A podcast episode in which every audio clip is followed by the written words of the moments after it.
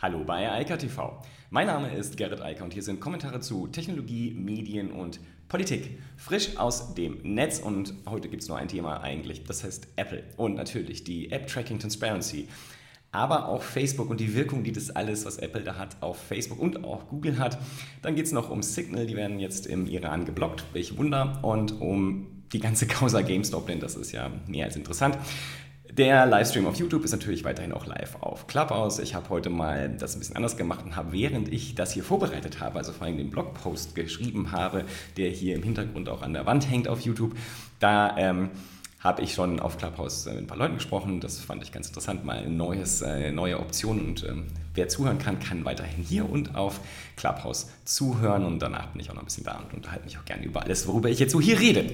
Also, Zunächst mal ähm, stelle ich erfreut fest, dass ich die, die Artikel nicht aufgemacht habe, aber das müssen wir wieder nachholen. Also, das Thema Apple hat, glaube ich, jeder mitbekommen. Apple hat mega, mega gute Quartalszahlen geliefert und ähm, das war jetzt äh, eigentlich nicht so eine große Überraschung, wenn man sich halt überlegt, dass ähm, das äh, iPhone 12 live gegangen ist. Da waren natürlich die Quartalszahlen davor nicht so doll, aber dafür kam das iPhone natürlich sehr praktischerweise genau in dem Moment, als ähm, also kurz vor Weihnachten und ähm, das hat sich natürlich dann auch im Absatz niedergeschlagen.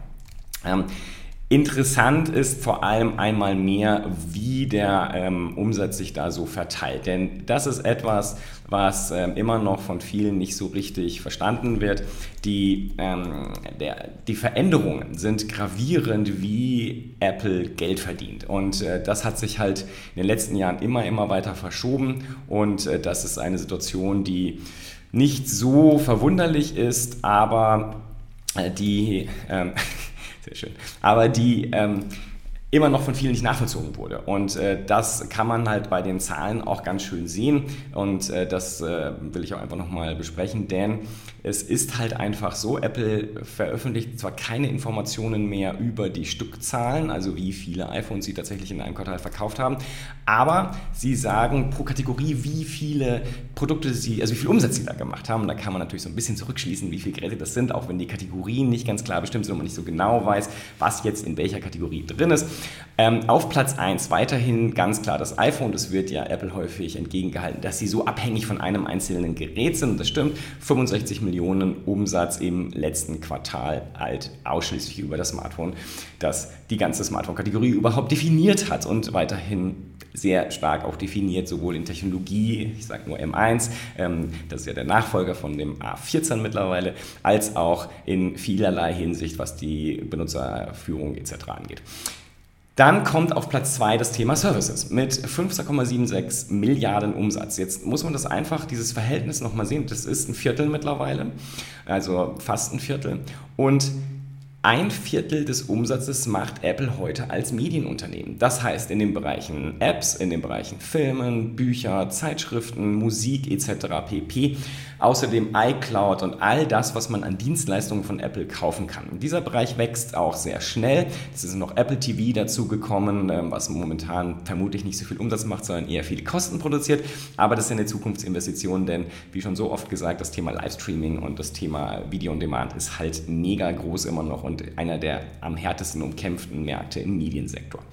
Dann kommt auf Platz 3 äh, das Thema Wearables. Und äh, das ist halt auch eine Kategorie, die unglaublich schnell wächst. Mit äh, 13 Milliarden Dollar haben wir da Wearables, also zum Beispiel die AirPods, die Smart, äh, die Apple Watch. Dann haben wir den HomePod und wir haben natürlich die AirPods Entschuldigung, dass ich sie wiederhole, aber die sieht man mittlerweile halt überall. Ich meine, wenn man durch die Stadt geht, macht man jetzt vielleicht äh, häufiger, wenn man mal spazieren geht ähm, und, äh, naja, vielleicht nicht durch die Stadt, aber ich laufe hier dann entweder um den Aasee oder und ums Münsteraner Schloss und ähm, gefühlt haben die Hälfte der Menschen, und zwar in jeder Altersstufe, AirPods drin. Also das ist so normal geworden und weil sie halt so gut funktionieren und vor allem mit dem ähm, Smartphone so gut zusammenspielen, dass man die halt ständig gerne benutzen möchte.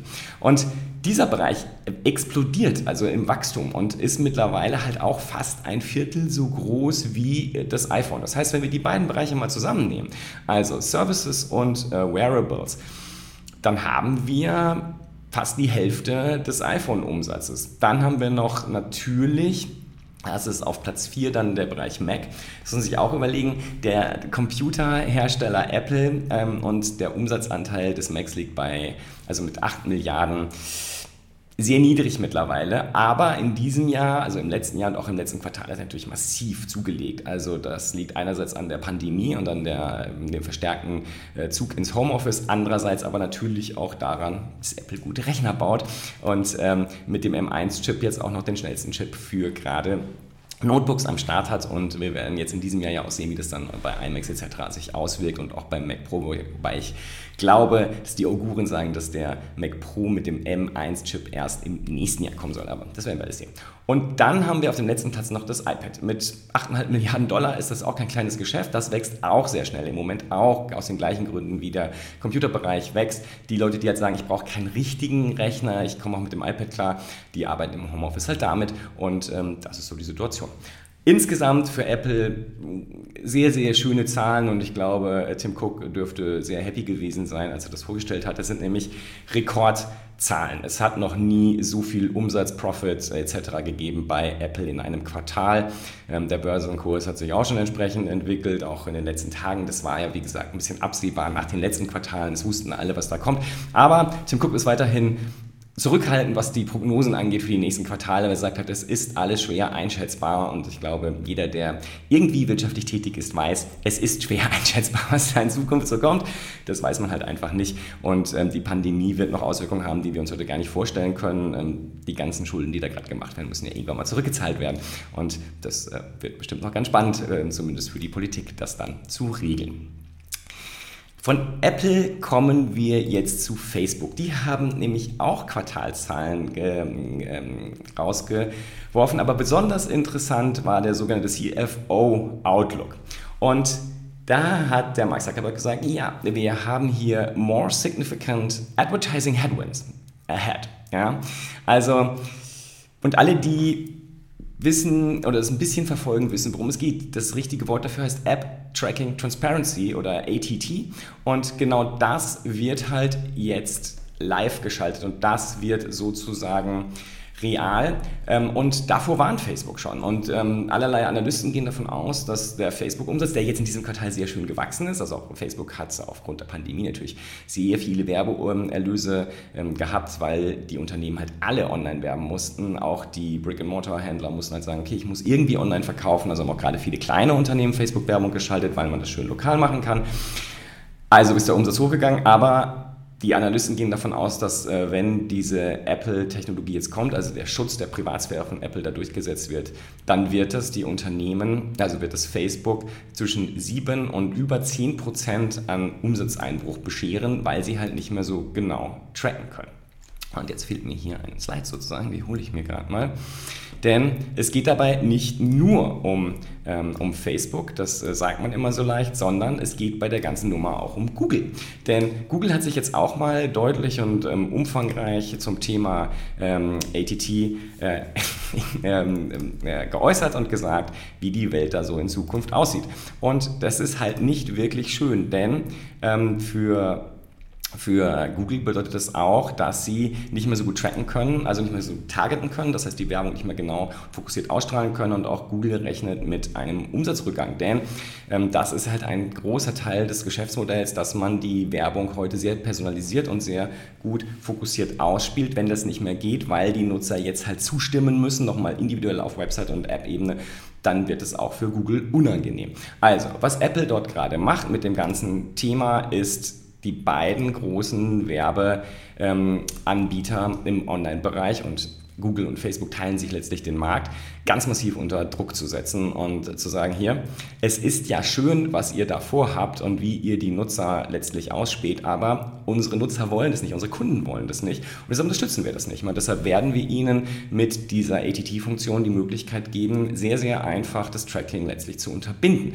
Und das ist natürlich gerade für Facebook und Google ein Riesenproblem. Und deshalb hatte Facebook, habe ich schon darüber berichtet, ja auch versucht, sich dann mit äh, den ganz Ganzen mit einer riesen Menge an App-Entwicklern äh, zu äh, solidarisieren, die häufig ja über die Werbung sich refinanzieren und haben dort gesagt, hier, ihr, das ist alles ganz böse, was Apple macht. Tatsächlich ist es sehr, sehr gut meines Erachtens, denn das, was wir dort haben, sorgt dafür, oder was Apple dort jetzt bringt, und es soll wahrscheinlich im März kommen, ist einfach gut für uns alle Nutzer, denn wir werden dann sehr genau und explizit sagen können, welche Werbung wir akzeptieren und vor allem welches Tracking wir akzeptieren. Und der andere Punkt dabei ist natürlich auch für die App-Entwickler, wenn ich mir das anschaue, die Apps, die ich auf dem Smartphone viel benutze, das sind eher alles Bezahl-Apps. Also äh, die sind meistens sogar im Abonnement. Das heißt, ich bezahle dafür, dass ich den Dienst benutzen darf. Und äh, deshalb ist das Thema Werbung da sowieso gar nicht existent. Und auch das ist wieder so ein Punkt. Ich glaube, dass sich viele Menschen mehr damit beschäftigen müssen, ob sie die kostenlosen, in Anführungsstrichen, Apps wirklich haben wollen. Und ich glaube, sobald diese Funktion jetzt verfügbar ist, wird es davon A weniger geben und B werden die Nutzer auch deutlicher entscheiden können, ob sie das wollen oder nicht. Dass das äh, für Facebook ein Riesenproblem ist, habe ich gerade schon gesagt. Also nicht nur für Google, sondern auch für Facebook. Und Facebook hat ja auch Quartalszahlen äh, berichtet. Wie gesagt, auch sehr gute Zahlen. Aber hat jetzt auch sozusagen gesagt, Achtung, dass im Werbebereich gucken wir auf schwierige Zeiten, weil wir nicht genau wissen, was Apple da macht und wie hoch dann der Einbruch tatsächlich sein wird. Aber Mark Zuckerberg sagt auch, das ist gar nicht so dramatisch, weil wir haben ja auch andere Bereiche. Und vor allem sagt er, ähm, auch wenn über 90 Prozent des Umsatzes im Moment aus Werbung kommt. Oculus Quest, das funktioniert sehr gut und das Weihnachtsgeschäft war mega. Die Leute haben das bestellt, über 10 Millionen Stück sind jetzt verkauft worden von der Quest 2 und er sagt auch, der Ausblick dafür ist sehr positiv. Da werden noch viel mehr verkauft werden in Zukunft und ich unterstütze das. Ich glaube, dass er recht hat. Ich glaube zwar nicht, dass er damit seinen Umsatz, den er über die Werbung macht oder den er jetzt verliert äh, wegen der Privacy-Thematik, dass er den ausgleichen kann. Aber dass das schnell wächst, davon bin ich sehr überzeugt. Das sieht man in Absatzzahlen und man sieht auch, dass es dort eine Veränderung gibt, dass nämlich der Fokus von dem Thema Spielen sich langsam auch in den Produktivbereich rüber schiebt. Also das Thema Infinite Office, das ist etwas, wo ich glaube, dass Facebook tatsächlich äh, sehr viel in Zukunft äh, verändern wird an der Art, wie wir zum Beispiel im Homeoffice Remote Work machen und wie wir überhaupt Remote Work machen. Man muss dafür ja nicht im Homeoffice sein. Und ich glaube, dass VR und AR-Brillen dort eine relevante, größere Rolle spielen werden. Das sieht man bei dem, was da in den letzten Monaten vorgestellt wurde und was ja jetzt auch immer mehr ausgerollt wird, weil da so viele Leute mittlerweile die Quest 2 besitzen. Natürlich kommt Apple da auch und will auch einen, ähm, die, diesen Markt besetzen mit VR- und AR-Brillen. Das soll ja ab nächstem Jahr losgehen. Und das ist auch so ein heiß umkämpfter Markt. Deshalb hat Mark Zuckerberg auch gesagt, mm unser größter Wettbewerber heute ist Apple. Ich bin mir nicht sicher, ob das wahr ist, denn der größte Wettbewerber von Facebook ist Google, aber vielleicht sieht Facebook ein bisschen so wie ich. Google hat den Zenit vielleicht auch überschritten. Also zumindest was die klassischen Funktionen und die Art der Werbemonetarisierung angeht. Da ist Facebook tatsächlich ein Stück weiter. Facebook ist halt mobiler aufgestellt in der Werbung. Facebook ist ähm, vor allem aber auch personalisierter aufgestellt. Nur da ist halt die Frage, wie sich das jetzt in Zukunft entwickelt. Aber aktuell kann man jedenfalls mit Facebook-Werbung deutlich präziser Werbung äh, schalten als mit Google Ads. Und insofern hat er da immer noch einen Vorteil. Wir werden sehen, wie sich der Markt weiterentwickelt. Aber wie gesagt, er hat es jetzt ausgesprochen, Apple ist der größte Wettbewerber, den Facebook dort hat. Und noch ein Thema hatte Facebook oder Zuckerberg auf die Agenda gesetzt und das ist sehr, sehr spannend und wird, ähm, was das Thema Kommunikation angeht, für viele Leute massive Veränderungen mit sich bringen.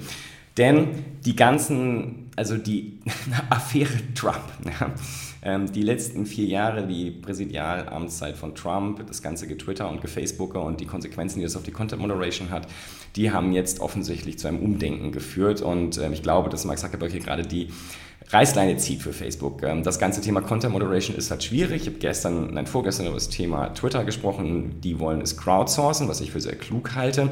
Darauf hat Facebook offensichtlich nicht so viel Lust. Und was Facebook jetzt machen will, ist, sie wollen die Sichtbarkeit von politischen Gruppen äh, massiv reduzieren, als auch die Sichtbarkeit von politischen Nachrichten. Also selbst die, die nicht von irgendwelchen Seiten und Gruppen geteilt werden, sondern auch von Nutzern geteilt werden. Sie wollen einfach weniger Politik in dem Newsfeed haben, weil sie sehr viel Feedback bekommen, dass, also das ist zumindest, was Zuckerberg sagt, sie bekommen sehr viel Feedback der Nutzer, dass man weniger Politik sehen will. Das kann gut sein. Ähm, ich teile diese Einschätzung zumindest zu einem Teil, denn es ist halt so, dass Instagram mittlerweile in Deutschland auch das größte soziale Netzwerk ist, liegt halt daran, dass dort wenig Politik stattfindet. Und das sagen die Leute ja auch. Und ich denke, dass diese Einschätzung richtig ist. Aber es geht natürlich auch noch um was ganz anderes, nämlich die netzpolitische Situation von Facebook in den USA. Und ähm, da steht Facebook halt massiv unter Feuer und hat auch keine guten Antworten. Also ja, sie haben das äh, Facebook-Aufsichtsgremium geschaffen, also das Oversight Board, was sich mit dem Thema Content Moderation beschäftigt. Aber ich glaube, das wird nicht reichen. Und ich glaube, dass äh, Twitter sich dort mit äh, Birdwatch deutlich deutlich klüger aufstellt, indem sie es crowdsourcen und also so machen wie die Wikipedia, so die Nutzer einbinden in, das, in die Content Moderation, vor allem auch in das ähm, Aufklären von Fake News und die, das Faktenchecken. Aber offensichtlich will Facebook das nicht und macht das anders und sagt jetzt einfach, wir reduzieren schlicht und ergreifend die Sichtbarkeit der Politik. Das ist eh gut für uns. Und ich will da auch mal noch mal kurz äh, erinnern, dass so ein Jahr her da ähm, ist, hat TikTok ganz massiv in der Kritik gestanden, auch von Mark Zuckerberg, dass man da ja so hart alles wegmoderiert, insbesondere die Politik und dass das ja gar nicht geht. Das ist schon ganz lustig jetzt, wenn man das so sieht. Offensichtlich ist mittlerweile der Punkt angekommen, sehr viele Nutzer wollen das einfach nicht. Die wollen gar keine Politik. Die wollen sich mit ihren Themen beschäftigen, ob das Hobbys sind oder auch fachlich-sachliche Themen. Ähm, die wollen sich aber nicht mit Politik auseinandersetzen, auch sie sind im politischen Bereich unterwegs. Und für alle Politikanbieter und Kommunikationsanbieter in dem Bereich, da wird Zeit, sich ähm, mit den Plattformen neu zu arrangieren, denn ganz offensichtlich wird es sehr wichtig werden, sich eher auch wieder mit der eigenen Website, mit dem eigenen Newsletter, mit alternativen sozialen Netzwerken zu beschäftigen, die halt eben nicht so leicht Content moderiert werden können oder überhaupt Politik in Zukunft zulassen werden, denn diese äh, Richtung von Facebook könnte ja durchaus jetzt Schule machen, dass auch andere Netzwerke sagen, okay, ich will eigentlich gar keine Politik hier. Und anstatt jetzt das zu crowdsourcen und die Content Moderation an die Nutzer zu geben und mich damit auch von den Nutzern abhängig zu machen natürlich, sage ich lieber, hier gibt es keine Politik mehr und ich moderiere das komplett raus, denn und ich senke einfach die Sichtbarkeit und ghoste Politik, dann habe ich das Problem für mich auch gelöst. Und das könnte natürlich da ein großes Problem sein, da muss man halt schauen, wo man hingeht. Und da gibt es hier auch gleich eine Vorlage, denn der Iran blockt seit neuem ähm, Signal, seit zwei Tagen, um genau zu sein. Ich bin aber auch gestern erst drüber gestoßen, oder genauso eigentlich heute über eine Al Jazeera-Meldung. Ähm, das ist nicht äh, so verwunderlich eigentlich, warum sie und dass sie das tun, aber es zeigt halt auch den Unterschied zwischen einem komplett Ende zu Ende verschlüsselten Netzwerk, wie der Messenger Signal eines ist, und einem Facebook. Denn Signal kann gar nicht sehen, wer dort welche Gruppen anlegt, was dort diskutiert wird. Sie können das selbst gar nicht moderieren und natürlich können auch Dritte wie der Iran das in keiner Form einschränken. Das Einzige, was der Iran machen kann, ist, er kann den gesamten Dienst blocken. Da arbeitet Signal aber auch dran und sagt, das werden wir umgehen und ähm, vielleicht schaffen sie das auch. Ähm, das haben sie schon ein paar Mal hinbekommen und ähm, ist halt auch die Frage, wer die höhere technische Kompetenz dann am Ende des Tages hat. Aber was man hier halt sehen kann, ist, dass das, und wir hatten das Thema auch schon, ich habe das schon gesagt, ich glaube, es ist für diese Anbieter von Ende zu Ende verschlüsselten Diensten nicht unbedingt klug, so große öffentliche Gruppen zuzulassen, weil damit machen sie sich halt aus der Politik extrem Angriff, also bieten eine enorme Zielscheibe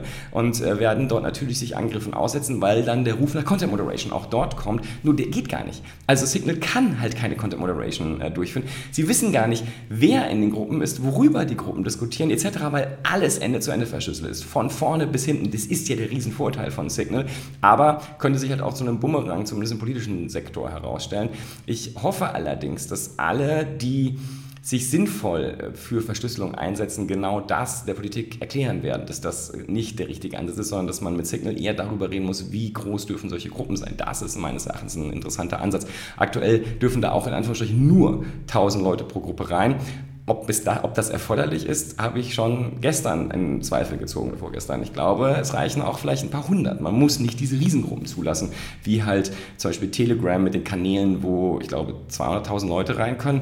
Wofür braucht man das? Also das ähm, sorgt halt sehr schnell für eine Situation, wo man sich einer, also Ansprüchen an Content Moderation aussetzt, wobei bei Telegram das eh alles öffentlich ist. Da funktioniert das ja nochmal anders und kann ja jeder mitlesen.